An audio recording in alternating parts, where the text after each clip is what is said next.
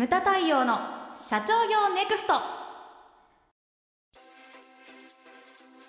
皆さんこんにちは。ムタ太陽の社長業ネクスト。番組ナビゲーターの奥脇彩です。太陽さんよろしくお願いします。はいよろしくお願いします。さてあやちゃん。はい。今回のテーマなんですけれども、はい。契約を更新するそれから解除するっていうのがテーマなんですけれども、ついこの間ですね、はい私ねやってしまいそうになったんですよ。あの家にですねまあファミリーカーのそのディーラーからねはいあのお手紙が来てて来てたんだけれどもなんかまあ整備のあれだろうと思案内だろうと思って見てなかったんですよ。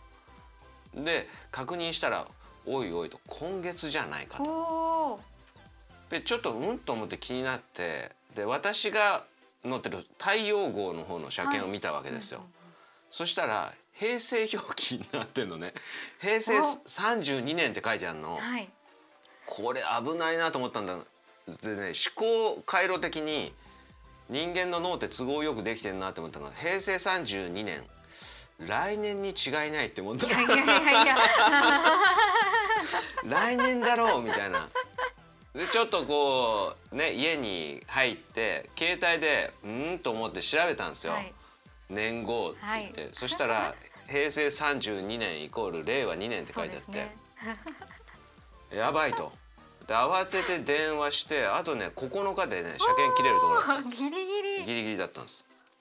これ免許でも起こるよねと。免許見,、ま、見直しましたよ。お免許はね平成34年だったからあと2年。あね。あと2年。ちょうはどい12月18だったかな。だからまあ丸2年ぐらい猶予があるわけですけれどもこれやばいなと。で個人的に考えたら使ってないのにまあいいやと払ってるその更新してるものとかも結構あったりとかね。例えばまるで何年間も行ってない富士スピードウェイの年会費を払ってるとか。こか会員制なんですか？あの走行会員っていうのがあってこれね講習受けてるわけですよ。あ。そうなんですか、はい座学を何時間か受けて、はい。でそれで、えー、と一応その会員になってるわけですよね。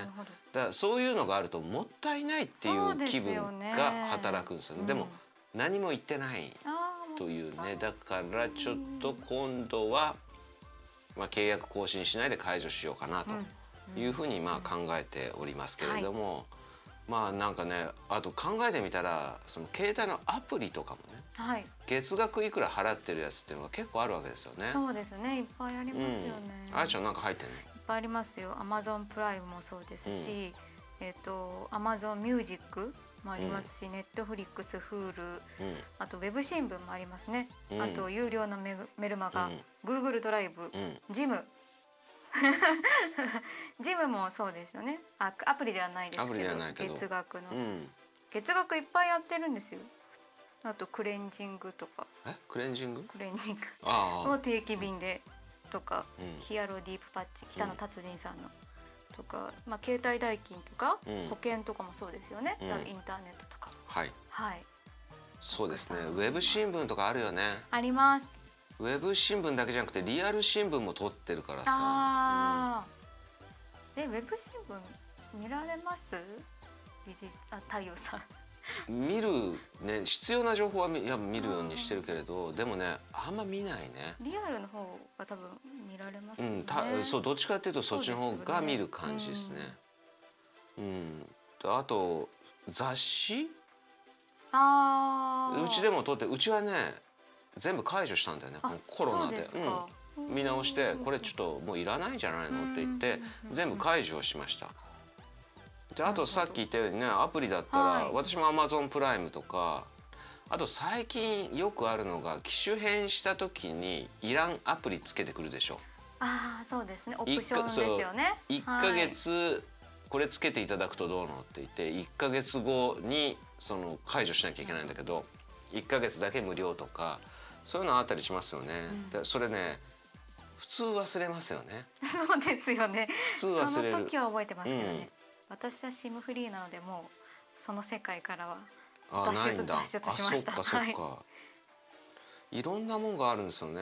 そうあのアプリもそうだし今言ったねこれね知らずに払ってるものってだからね自分結構あるんじゃないのかなえーあるかもしれないですねというふうに思います。うんまあ、さっき言ったね保険もそうだし家賃とかも月額だし、ね。家賃もそうですよね。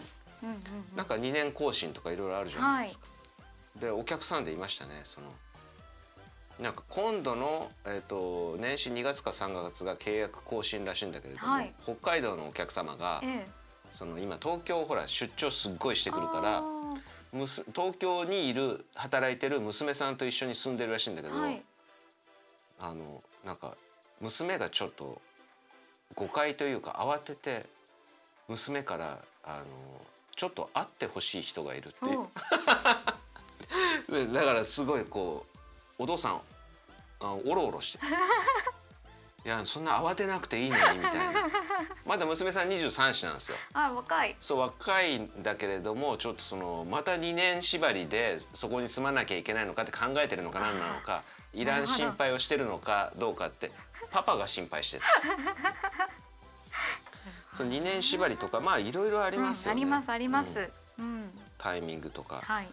でこれで更新をだからあのね解除今回のテーマ更新するっていう側と解除するっていう側なんですけれどあそうでもあの忘れてるものとかね更新を、更新をいろいろあると思うんです、はい。だから解除するのを忘れてる場合もあるし、で一回こういうのはあのこれをきお聞きの皆さんこうちょっと棚卸しをしてみてはどうかなと。それがいいです。これだってさ気にはなるけれどもいつやるんだって結構ほっといたりするんだよね。確かに。私の富士スピードへの あの会員のあれと一緒で。はい。うん、うん。で社長お金持ってるからねますますまあいいかみたいな感じででずるずるずるうちの会長見ててもそうなんですけれどもこうよくあると。で一回棚卸ししてほしいなと。というのは何でかって言ったらこれハセディから聞いたんですけれども、はいあの福井ナビサービスのデータ消失事件というのがこの間ついこの間あったらしいんですよ。恐ろしい、そうな事件の名なんか前ですね。聞いただけでもブルッときますけどワしますね。あのこのついこの間ですね、はい11月5日に管理運営してる福井県産業情報ネットワークがやっている福井ナビっていうのにこうアクセスできないっていう指摘があったらしいんですよ。でこれさあのサーバー管理会社に問い合わせたらもうクラウド上からデータが完全になくなってると。恐ろしい。もうガクガクガクブルブルする世界ですよね考えただけでも。でだからもう完全に消失してるから復旧できないと、またゼロベースでやらなきゃいけないっていうもうことになったわけですよね。でこれ原因は何かって言ったら、はいサーバーの契約更新漏れだったそうなんですよ。これはだから福井県産業情報ネットワークにも非があるし僕はこの運営してる NEC 関連の会社だったかな、あのサーバー管理してる。こっちにも問題があるんじゃない？あ確かに。だから経営者目線で言ったら契約がこうもう更新切れちゃうお客様になんかアラーム出せよっていうふうにね、そうですよね。そうそれがないっていうのは会社としても問題だと思うし、でその契約の更新を忘れちゃう側も福井県の方もあるわけだしこれはい。双方に問題があったのではないかなと。でこういったものを考えてみると会社として利用してるサービスっていうのいっぱいあると思うんですよね。それがどういうふうになってるのか、あのこれはだからねこれをそれを管理してるのはどうなのか。そのねちゃんとしたウェブの部部門があったらそこなんだろうけれども、そういうのがないっていう会社はまあ総務なのかな。だからあの担当者任せにしちゃいけないというふうに思うんですよね。知らず知らずのうちにその使ってる側はこうずっとねそのサービスを利用してないのにお金がどんどんどんどん課金されてる場合っていうのもあるだろうし、そうですね。うん、でそのサービスを提供してる側っていうのもそのねこうなんだろうな一定期間サービスが利用してないのにどんどんどんどん課金するっていうのは僕はコンプライアンス的にもちょっとどうこれからはねどうかなというふうに思うんですよね。だからそういったものを双方がこうちょっと見直すこのコロナっていうのをね、まあ、コロナっていうのをね多分あれあれだと思うんですよね。その通常時から比べたら仕事量ってどの会社も減ってると思うんでそうですよね。こういったその時間が生まれてるわけだから、そういったこういった期間にね、うんうんうん一回見直していただけたらなと、こではい。ここで見直さないとまた一生見直さないんです。だからいい機会だと思ってそういったものをですね一回もう一度棚卸しをしていただけたらなというふうに思います。ムタ太陽の社長業ネクストは全国の中小企業の経営実務をセミナー書籍映像や音声教材コンサルティングで支援する日本経営合理化協会がお送りしました今回の内容はいかがでしたでしょうか？番組で取り上げてほしいテーマや質問などどんなことでも番組ホームページで受け付けております。どしどしお寄せください。それではまた次回お会いしましょう。